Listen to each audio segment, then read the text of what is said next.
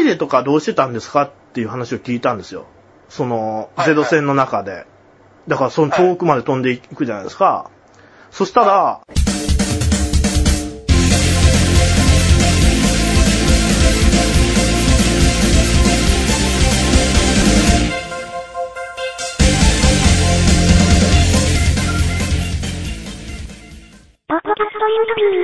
いやいや、もうあの、操縦桿引っ掛けてたっていう、言うんですよ。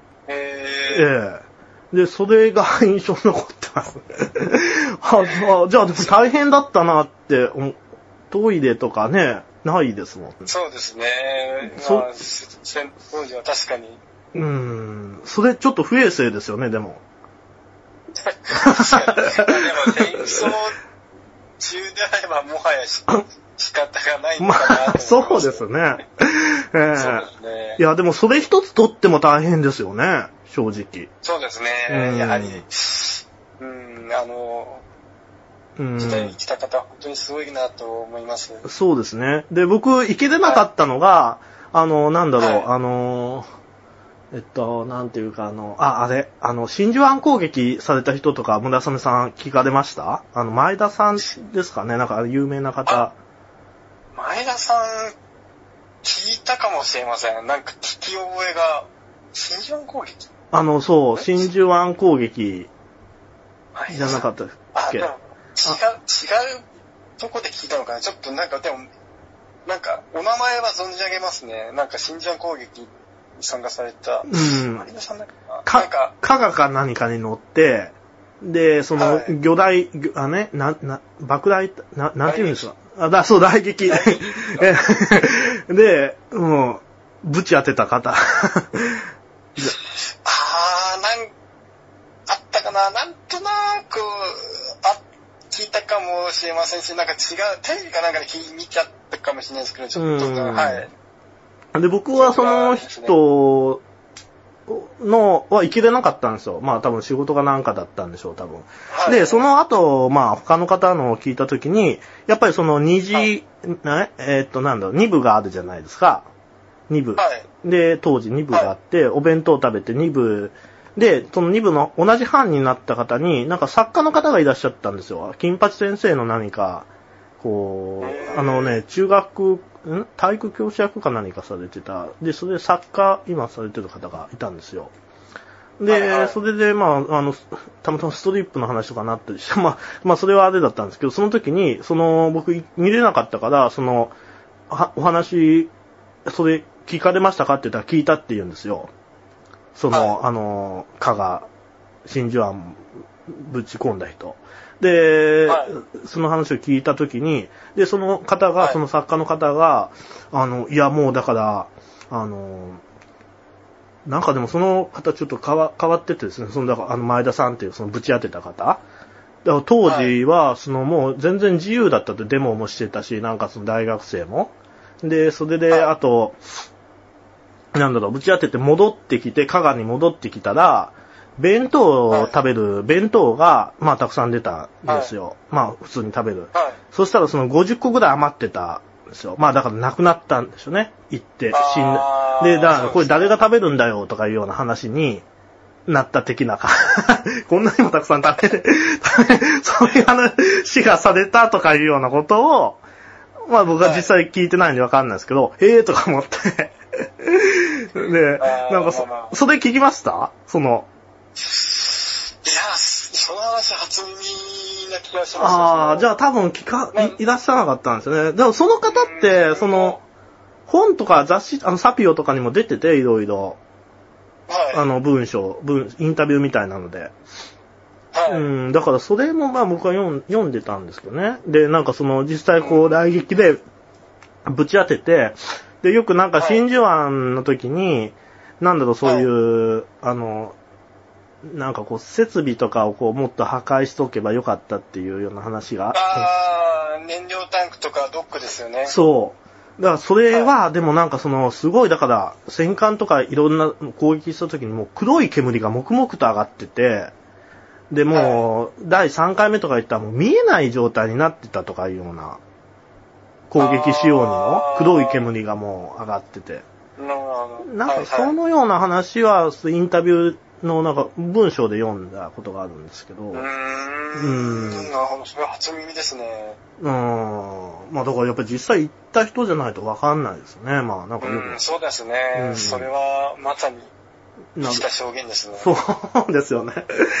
貴重ですよね、そそういう思えば。そうですね、うん本当に。うんうんあ、じゃあ、その一番印象に残ったのは最初の方と、その、はい。あの方ですか、その、航空ゼロ戦パイなんかそうですね、LSP 戦パイロットの方ですかね。うーん。でそもそも、その、笹、あの、ゆきえさんと、ああの、こう、はい外部の初めて行った時って、あの、村雨さんはもう学生だったんですか、まだ？ちょうど社会人になったばかりでしたね、その時は。あ、もともと村雨さんは、その、子供の頃から、やっぱりそういうことがお好きだったんですか、歴史とか。そうですね、歴史はもともと好きもありまして、まあ、家系の、家系的な影響ですかね、なんか、うちの家系はよく歴史が好きなので、あのーもう家族もバラバラなんですけども、あの必ず家族全員大河ドラマを確実に見ている。エリート教育ですね。いやー、そこまででもないですよ。本当に歴史が純粋に家族全員好きなので、ああ、へでえ。特にはい、父親が先の大戦のことについてもすごい詳しかったので、うん。で本当にたまたま見た戦争映画がきっかけで、まあ、そここの世界に引き込まれて、まあ、そうですね、父親からいろいろ話聞いて自分も興味を持ち始めて自分で調べたりとか本を読んだりうん映画とか見たりしてきましたね。で、学生の頃はそうですね、それをが、まあ、繋がって、歴史系の大学に進みましたね。ああ、歴史系の大学にですね。はい。まあ、はい。もともと、そそのきっかけになった戦争映画っていうのは、どういった、戦略大作戦って洋画なんですけど、知ってらっしゃいますか？いやー、ちょっと知らないですね。どあの、舞台は？舞台は、第二次世界大戦中のノルマンディー上陸作戦が終わった後のヨーロッパ戦線ですねうー。ん。もう相手はアメリカとドイツ軍が戦うんですけど、うんあの、有名な俳優がクリスト・イーストウッドさん、俳優時代の若い、すごい本当に、自分が生まれる前の映画なんですけども、が、あのーなんですかね、ドイツ軍の近海を奪うっていう映画なんですけど、あ、近、近海を。へえ。はい、ドイツ軍が占領した町の近海を奪っちゃおうっていう話で、その時にシャーマン戦車とハリボテのタイガー戦車が出てきましたね。それがいつぐらいですか？中、小学校ですか？中学そうですね、そのプラモデルを初めて買った年の1月に見た映画ですね。へえ。なんか正月の特番でやってたのを初めて、そそれが初めて見た戦争映画で、もうそれは印象的でしたね。ものすごくなんか引き込まれて、で、今までその父親がもう戦争とか全然、その話してなかったんですけど、それきっかけで話すようになって、でそうですね、それがきっかけでいろいろ、はい、自分でも本を読んだりして、その時になんかなぜか海軍にハマって、駆逐艦がもう、もちろんもう、そんな、あの、なかったので、ええあの最初に戦艦とか買えなかったんですよ、金銭的に。で、もう手頃で買えるのが駆逐艦だけだった。安か、安かったんですね。そうです。安くって、安、そうですね。なとにかく安いのを買いたかったので、何か手頃なのがないかなって見たのが確か、はい、村雨でしたね。ああ、ネーミングもいいですしね。しかし、そうですね。もう直感で、はい。ナイスセンスですね。